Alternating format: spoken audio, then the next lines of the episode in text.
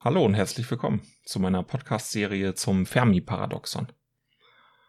Das klingt jetzt erstmal technisch und kompliziert. Im Kern ist es aber eine ganz einfache Fragestellung, die sich dahinter verbirgt. Wir gehen davon aus, dass im Universum diverse Zivilisationen existieren. Und die Frage lautet, wenn sie existieren, warum finden wir sie nicht? Warum haben wir keinen Kontakt zu diesen Zivilisationen? Aber der Reihe nach, die erste Annahme lautet, dass die Galaxie Heimat für diverse außerirdische Zivilisationen ist. Aufgrund des Alters der Galaxie ist es möglich, dass diese Zivilisationen Millionen oder gar Milliarden Jahre älter sind als wir. Zivilisationen werden nach Kardaschow, so hieß ein russischer Physiker, in bestimmte Kategorien geklustert. Dabei ist der ausschlaggebende Punkt, über welche Energiemengen sie verfügen. Es gibt die Energiemenge K1 oder Zivilisation der Klasse K1. Das bedeutet, die Zivilisation ist in der Lage, die Energie eines Planeten, also des Heimatplaneten, ähm, zu verwerten. Zu dieser Kategorie würden wir gehören. Wir haben es geschafft oder wir sind dabei, die Ölvorräte zu verbrauchen. Alles, was quasi an Kohlenstoffenergie äh, vorhanden ist, werden wir verbrennen. Also wir sind irgendwie in der Lage, die Energie dieses Planeten zu verwerten.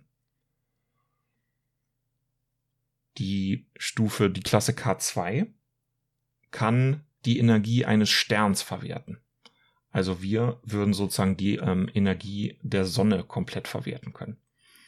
Das ist natürlich eine ungeheure Energiemenge und dementsprechend auch wirklich nochmal eine ganz, eine ganz andere Größenordnung an, an Energie als das, was wir aus unserem Planeten der Erde ziehen können.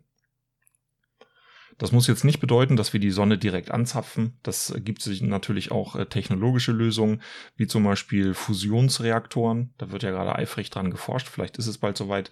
Und das wäre tatsächlich ein Meilenstein, äh, weil wir sofort unsere Zivilisation auf ein ganz anderes Energielevel heben können.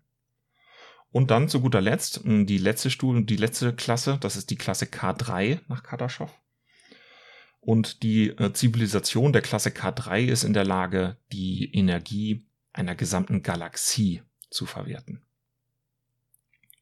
Also nochmal viele Größenordnungen höher als das, was wir an Energie aus einem Stern ziehen könnten. Die nächste Annahme ist, dass wir nichts Besonderes sind. Das ist ja letztlich Kern dessen, was in den vergangenen Jahrhunderten an Aufklärung geleistet wurde. Vorher galt das Weltbild, wir sind der Zentrum, das Zentrum der Galaxie, wir sind was ganz Besonderes, wir sind einzigartig und wir wurden sozusagen planvoll erschaffen. Im Zuge der Aufklärung hat sich das gewandelt. Die Erde kreist um die Sonne. Wir sind nicht der Mittelpunkt, wir sind nichts Besonderes und wir haben uns entwickelt ähm, auf Basis von Evolution. Und diese Evolutionsgesetze hat Charles Darwin ja herausgearbeitet. Also könnte man natürlich sagen, lasst uns davon ausgehen, wir sind Durchschnitt. Wir sind einfach durchschnittlich.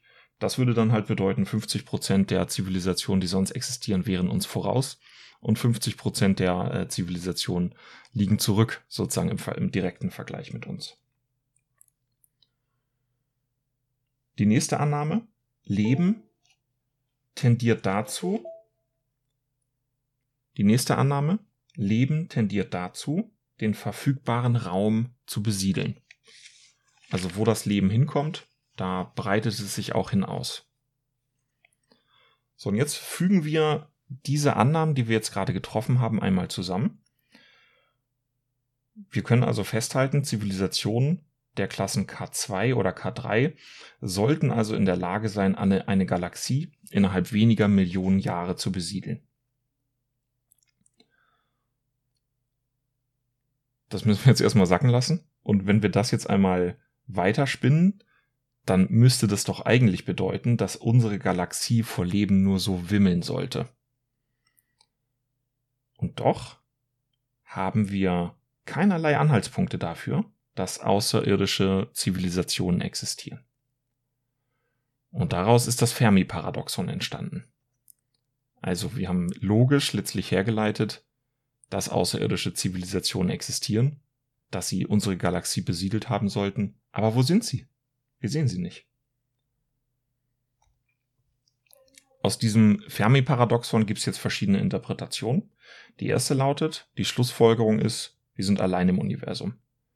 Es gibt einfach keine anderen fortschrittlichen Zivilisationen. Das ist sozusagen eine logische Schlussfolgerung daraus, dass ähm, wir sie nicht sehen können oder wir keine Zeichen von ihnen finden. Die andere Interpretation oder beziehungsweise dieser Interpretation kann man direkt widersprechen.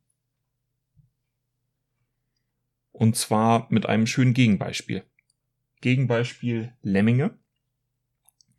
Lemminge sind äh, kleine Nagetiere, die ähm, haben eine unglaubliche Fortpflanzungsrate. Die kriegen also drei Würfe pro Jahr durchschnittlich. Und in jedem dieser Würfe sind durchschnittlich acht Junge äh, enthalten. So. Würde bedeuten, innerhalb weniger Jahre sollte eine Lemming-Population derart wachsen, dass die ganze Erde einfach voll ist von Lemmingen ich weiß nicht, wie es euch geht. Ich persönlich habe noch nie einen Lemming in freier Wildbahn gesehen. Und jetzt die logische Schlussfolgerung wäre dann sozusagen, wenn man diesen, wenn wir der ersten Interpretation folgen, dass keine Lemminge existieren. Da würden jetzt aber wahrscheinlich verschiedene Leute ähm, äh, widersprechen, denn Lemminge existieren sehr wohl und trotzdem haben viele von uns sie sicherlich noch nie in freier Wildbahn gesehen. Und dieses Beispiel übertragen auf außerirdische Zivilisationen, wenn die also existieren, ähm, sollten sie hier sein. Wenn sie ähm, hier sind, dann sollten wir sie beobachten können. Aber in dieser Schlussfolgerung stecken halt zweimal Konjunktive. Wir sollten sie beobachten. Diese Schlussfolgerung lässt sich also nicht logisch umkehren. Und es gibt gute Gründe dafür, warum wir davon ausgehen sollten, dass außerirdische Zivilisationen existieren. Das ähm, Hauptargument ist erstmal das Gesetz der großen Zahl. Wir leben in einer Galaxie. Diese Galaxie besteht aus 400 Milliarden Sternen. Und wir gehen aktuell davon aus, dass im gesamten Universum ungefähr 400 Milliarden Galaxien existieren. Also 400 Milliarden Galaxien mit 400 jeweils 400 Milliarden Sternen. 400 Milliarden mal 400 Milliarden, unglaubliche Zahl. Das bedeutet, selbst wenn wir davon ausgehen, dass in, einer, in, in einem Sonnensystem mit einer Wahrscheinlichkeit von 1 Promille, also 0,001 Prozent Leben entsteht, selbst dann hätten wir eine Wahrscheinlichkeit, die weit jenseits von einer Milliarde Prozent liegt. So, und das führt einfach dazu, dass man sagen kann, es ist eigentlich sicher, es müsste eigentlich sicher sein, da sind wir wieder beim Konjunktiv, müsste eigentlich sicher sein, dass außerirdische, intelligente kommunizierende Zivilisationen existieren. Der zweite Punkt ist das Alter des Universums, 13,8 Milliarden Jahre. Und in diesem kosmischen Jahr, der 13,8 Milliarden Jahre, ist das Zeitalter der Menschen gerade eine Stunde alt. Also im Verhältnis entwickeln sich Zivilisationen, wir müssen da immer unserem Beispiel folgen, ein anderes Beispiel haben wir nicht, können aber davon ausgehen, wie gesagt, wir sind Durchschnitt. Also sollte es auch hier so sein. Es gibt Zivilisationen, die entwickeln sich schneller. Es gibt aber auch, Durchschnitt, äh, es gibt aber auch durchaus Zivilisationen, die entwickeln sich langsamer. Also, das Zeitalter der Menschen ist eine Stunde alt in diesem kosmologischen Jahr, wenn wir das halt auf die 13,8 Milliarden Jahre beziehen. So, und das jetzt zusammen kombiniert, also diese unfassbar großen Zahlen, 400 Milliarden Sterne, 400 Milliarden Galaxien, 13,8 Milliarden Jahre altes Universum. Damit müsste es sicher sein, dass außerirdische Zivilisationen existieren. So, und jetzt ist halt einfach die Frage, warum finden wir sie nicht? Wo verstecken sie sich? Zu dieser Überlegung werde ich hier in dieser Podcast-Serie durch verschiedene Lösungsansätze führen, verschiedene Erklärungen vorstellen, warum wir keine, keinen Kontakt oder keine Zeichen von außerirdischen Zivilisationen finden. Um die Grundlage einmal ein bisschen zu schaffen, geht es jetzt einmal daher dahin, wie ist eigentlich dieses Paradoxon entstanden, wer war eigentlich Fermi und wie kommt es eigentlich dazu. Also ich freue mich, dass ihr zuhört.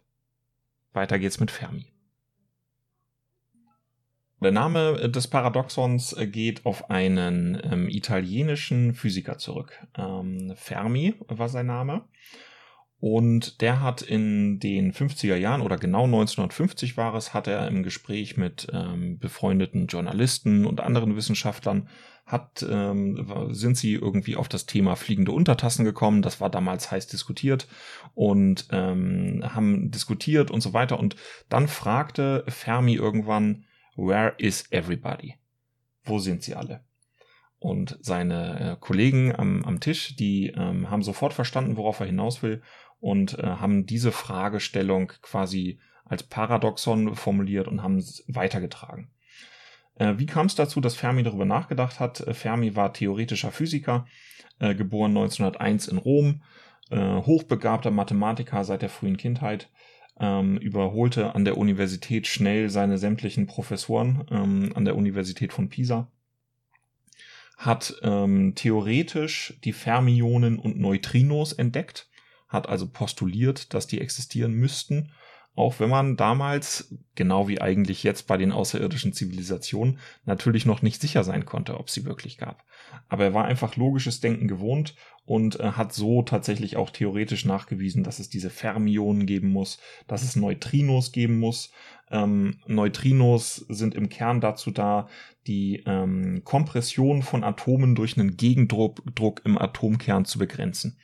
Also im, innerhalb des Atomkerns sind ja quasi ähm, positiv äh, geladene Protonen und ähm, die äh, wir, haben eine, eine Anziehungskraft, die sie gegen, gegenseitig ausüben. Und jetzt müsste man davon ausgehen, diese Anziehungskraft könnte immer größer, unendlich groß werden. Der Atomkern würde kollabieren.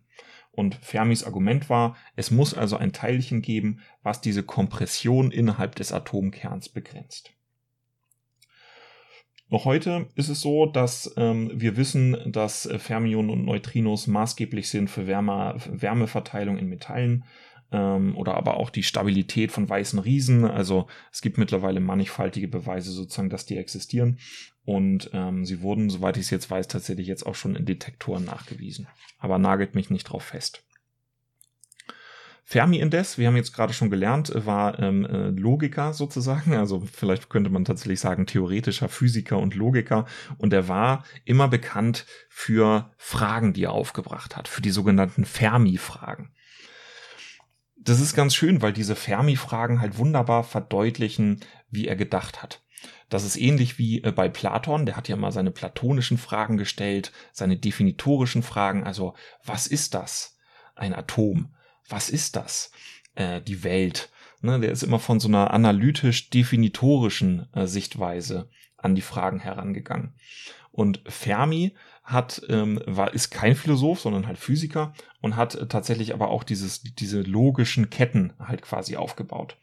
Und hat auch seinen Studenten, als er dann Professor an der Universität war, hat auch seine Studenten immer mit so Logikfragen äh, konfrontiert.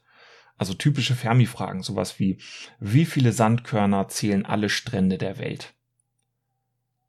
Würde man jetzt wahrscheinlich sagen, woher soll ich denn das wissen? Aber man kann sich dem halt logisch nähern. Oder wie weit kann eine Krähe ohne Zwischenstopp fliegen? Also tatsächlich Fragen, auf die es per se keine Antwort gibt und wo eine Antwort im Zweifel auch nicht richtig oder falsch sein kann. Aber die Frage lautet, bekommen wir es hin, hier eine begründete Schätzung quasi abzugeben, eine logische Schlussfolgerung, die ähm, nicht nur geraten ist, sondern die tatsächlich auch eine logische Substanz in sich hat. So, und das ist die Aufgabe, die Fermi mit diesen Fragen seinen Studenten gestellt hat. Noch ein Beispiel. Wie viele Klavierstimmer gibt es in Chicago? Und vielleicht einmal verdeutlicht, wie er sich dem dann äh, genähert hat. Also Chicago, äh, damals ungefähr drei Millionen Einwohner, vornehmlich ähm, Familien besitzen ein Piano, kann man vielleicht so sagen. Ähm, nämlich diejenigen, die gerade ähm, ein Instrument äh, lernen, sozusagen. Also irgendwie so ein Familieninstrument ist das vielleicht. Eine Familie besteht ungefähr aus fünf Personen. Nehmen wir mal an, ein, eine von 20 Familien besitzt ein Piano. Das würde also bedeuten, ähm, dass äh, circa 30.000 Klaviere in Chicago existieren. Wie oft muss man so ein Klavier stimmen? Ungefähr einmal pro Jahr. Ein Klavierstimmer schafft vielleicht zwei Klaviere pro Tag, also ungefähr 400 Klaviere im Jahr. Das Ergebnis kann man dann ausrechnen, also 30.000 Klaviere durch 400, nämlich 400 pro Jahr schafft ein Klavierstimmer, ist gleich 75. Also, Obwohl wir äh, jetzt am Anfang mit dieser Frage konfrontiert waren und null Informationen hatten, haben wir jetzt durch so logische Schlussfolgerungen und begründete Schätzungen, haben wir jetzt ausgerechnet, es müsste ungefähr 75 Klavierstimmer in Chicago geben. Und ganz ähnlich hat Fermi dann auch argumentiert äh, später, ähm, was das Paradoxon angeht. Ähm, da haben natürlich äh, viele Kollegen mitgeholfen, da kommen wir aber später zu. Erstmal noch das zweite, das war jetzt erstmal der Abschnitt zu Fermi. Und das zweite ist, es ist ja das Fermi-Paradoxon. Was ist denn eigentlich ein Paradoxon? Also Para ist eine ähm, Wortschöpfung aus dem Griechischen. Para bedeutet gegen und Doxa bedeutet Meinung. Also aus dem Griechischen abgeleitet ist das Paradoxon also quasi eine Gegenmeinung. Und ein Paradoxon drückt aus, dass ein Ergebnis scheinbar nicht logisch aus den Prämissen folgt. Irgendwo ist, existiert ein logischer Widerspruch. Das Ergebnis, was wir logisch erwarten würden, tritt einfach nicht ein. Das, bekannt, das wahrscheinlich bekannteste Beispiel für ein Paradoxon stammt auch wiederum von den Griechen, nämlich das Lügenparadoxon, was in der griechischen Philosophie tatsächlich weit verbreitet ist. Es geht darum, dass eine Person behauptet, ich bin ein Lügner. Und je nachdem, wie man das Ganze jetzt dreht und wendet, ist er tatsächlich ein Lügner, dann hat er jetzt aber gerade nicht gelogen. Und wenn er wirklich ein Lügner ist, ist er wahrscheinlich kein Lügner. Ähm, also wie man das auch, auch nimmt, äh, aus diesem Satz lässt sich keine logische, keine logische, sinnvolle Schlussfolgerung ableiten. Deswegen tatsächlich ein Paradebeispiel für ein Paradoxon. Wir werden im, im Zuge ähm, der nächsten Minuten auch immer wieder mit dem Thema Logik konfrontiert sein. Also einmal äh, ein Beispiel für die Logik, die auch wiederum ähm, von, den, von den alten Griechen entwickelt wurde. da geht es um so Schlussfolgerungen, insbesondere um logische Deduktion. Also Beispiel, alle Raben sind Vögel, ist die erste Aussage. Vögel sind Tiere, ist die zweite Aussage. Alle Tiere brauchen Wasser zum Überleben, ist die dritte Aussage. Und nun kann man das wunderbar logisch miteinander kombinieren. Aus alle Raben sind Vögel und Vögel sind Tiere und alle Tiere brauchen Wasser zum Überleben, kann man schlussfolgern, Raben brauchen Wasser. Sehr schöne logische Schlussfolgerung. Das Fermi-Paradoxon ist natürlich nicht das einzige Paradoxon, was in der Wissenschaft oder auch in der Physik existiert. Äh, es gibt zum Beispiel noch das Olbers-Paradoxon. Das besagt, die Annahme, Sterne haben eine Helligkeit und in einem unendlichen Raum muss jeder Punkt von einem Stern mit sichtbarem Licht besetzt sein. Was ist die Schlussfolgerung? Der Himmel dürfte eigentlich nachts gar nicht dunkel sein. Also auch hier wieder sozusagen logische Annahmen miteinander verknüpft. Zur Schlussfolgerung, der Himmel dürfte nachts gar nicht dunkel sein, weil an jedem einzelnen Punkt in einem unendlichen Universum müsste ein Stern stehen. Und tatsächlich ist es so, dass man ähm, über diese ähm, Logik auch direkt nachweisen kann, dass das Universum eben nicht unendlich ist. Das ähm, hängt einfach damit zusammen, dass das Universum 13,8 Milliarden Jahre alt ist. Also hat es wahrscheinlich auch eine Größe von 13,8 Milliarden Lichtjahren. Ähm, das wissen wir nicht hundertprozentig, aber ähm, die Schlussfolgerung liegt natürlich nah. Und ähm, die Lösung ist nun, dass der Nachthimmel tatsächlich die Helligkeit der Sonne hätte, wenn es eine Million Mal älter wäre. So, also so kann man sehr schön, äh, sehr schön zeigen, ähm, dass das Universum nicht unbedingt ein Ende hat, aber doch von endlicher Größe letztlich sein muss, zumindest zum aktuellen Zeitpunkt. So, und ähm, in dieser Art und Weise ist Fermi halt auch zu seinem Paradoxon gekommen, das Resultat aus der äh, Fermi-Frage, ähm, die dem zugrunde lag, wie hoch ist denn die Wahrscheinlichkeit, dass wir innerhalb von zehn Jahren Reisen mit Überlichtgeschwindigkeit entwickeln? So, und im Zuge dessen äh, lief die Diskussion immer weiter und Fermi hat dann gefragt, where is everybody? Wo sind sie alle? Im äh, Laufe der nachfolgenden Jahrzehnte haben sich viele Leute mit dieser Fermi-Frage beschäftigt und ähm, ein wichtiges Hilfsmittel mittlerweile bei äh, Leuten, die sich mit, dieser, mit diesem Fermi-Paradoxon beschäftigen, ist die Drake-Gleichung. Ähm, die Drake-Gleichung geht letztlich auch mit so logischen, sinnvollen, begründeten Schätzungen an die Sache ran. Da gibt es verschiedene Parameter, die Drake quasi zu einer Gleichung oder zu einer Formel zusammengefasst hat. Es gibt verschiedene Parameter. Der Parameter R, oder ich sage jetzt einfach nicht die Buchstaben, sondern einfach nur, was die Parameter aussagen.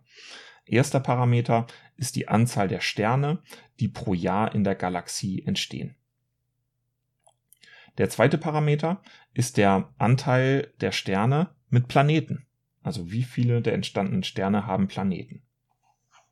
Dann ist die Frage, welche Anzahl ist jeweils lebensfreundlich?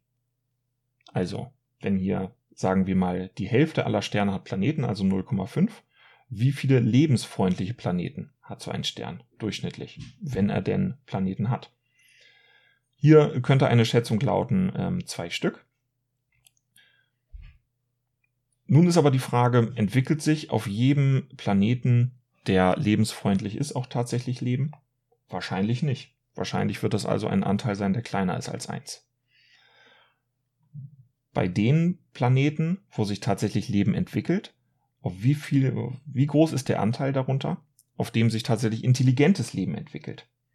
Wird vermutlich auch wieder kleiner als eins sein. Hier könnte man wieder mit, mit dieser begründeten Schätzung rangehen oder sagen, wir sind Durchschnitt, also müsste im Zweifel ähm, die eine Hälfte ähm, äh, zutreffen und die andere Hälfte nicht zutreffen. Also könnte man hier äh, zum Beispiel immer mit 0,5 rangehen.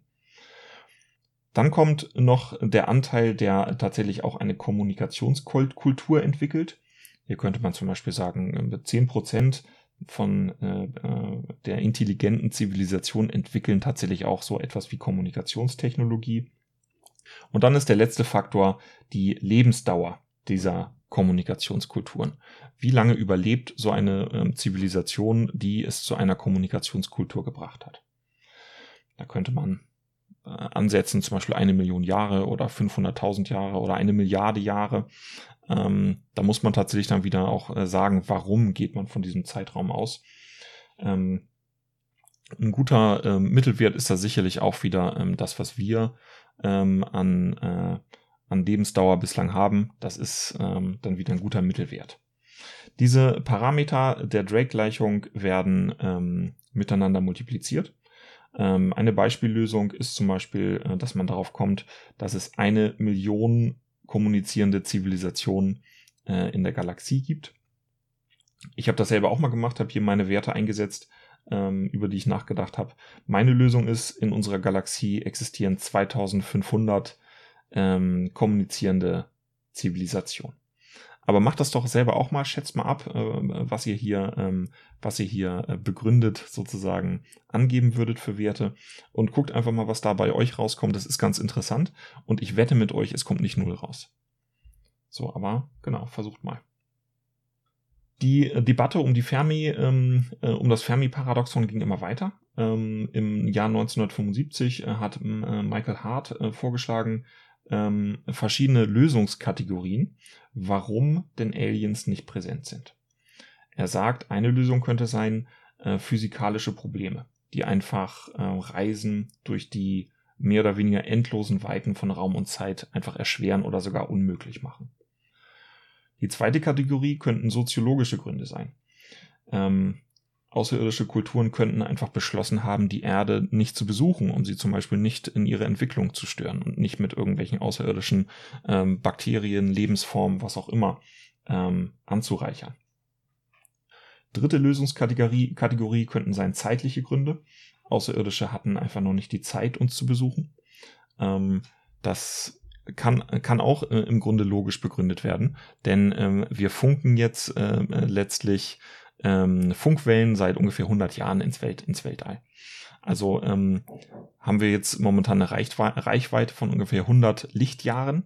Und das ist natürlich in der, in der in kosmisch, kosmischen Dimension ist es natürlich überhaupt nichts. So, also bis jetzt hatten sozusagen Zivilisationen im Umkreis von 100 Lichtjahren die Möglichkeit, auf uns aufmerksam zu werden. Die vierte Kategorie ist die Wahrnehmung. Es könnte natürlich auch sein, dass sie hier sind oder schon hier waren, ähm, wir sie aber einfach nicht, nicht wahrnehmen können.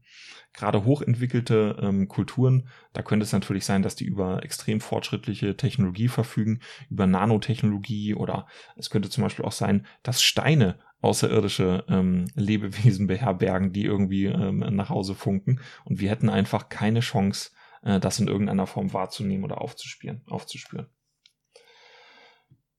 Die fünfte Konklusion ist, ähm, dass wir tatsächlich die erste und einzige äh, Zivilisation der Galaxie sind. Und anhand dieser verschiedenen Lösungsszenarien werde ich euch jetzt in den folgenden ähm, Podcast-Folgen, die ich hier immer wöchentlich oder zweiwöchentlich veröffentlichen werde, äh, werde ich euch immer jeweils ein Lösungsszenario vorstellen. Ähm, immer jeweils eine Erklärung sozusagen. Und ähm, ja, hoffe, ihr habt viel Spaß dabei. Ähm, diskutiert gerne mal hier in den Kommentaren oder auch äh, kommentiert einfach mal rein, was denkt ihr oder wie ist auch eure Lösung für die Drake-Formel. Ich hänge euch die ähm, in die, in die äh, Episodenbeschreibung mit rein. Dann könnt ihr einmal selber ausprobieren, ähm, auf welchen, welchen Wert ihr kommt. Und gebt einfach mal rein, ähm, auf welche, welche Lösung kommt ihr. Wie viele äh, intelligente Zivilisationen gibt's in der Galaxie? Ich bin gespannt drauf. Also cool, danke, dass ihr ähm, zugehört habt und äh, Kommentare immer gerne. Und ich bin äh, gespannt, wie es ankommt bei euch und freue mich auf die nächste Folge. Bis dann, Leute. Tschüss.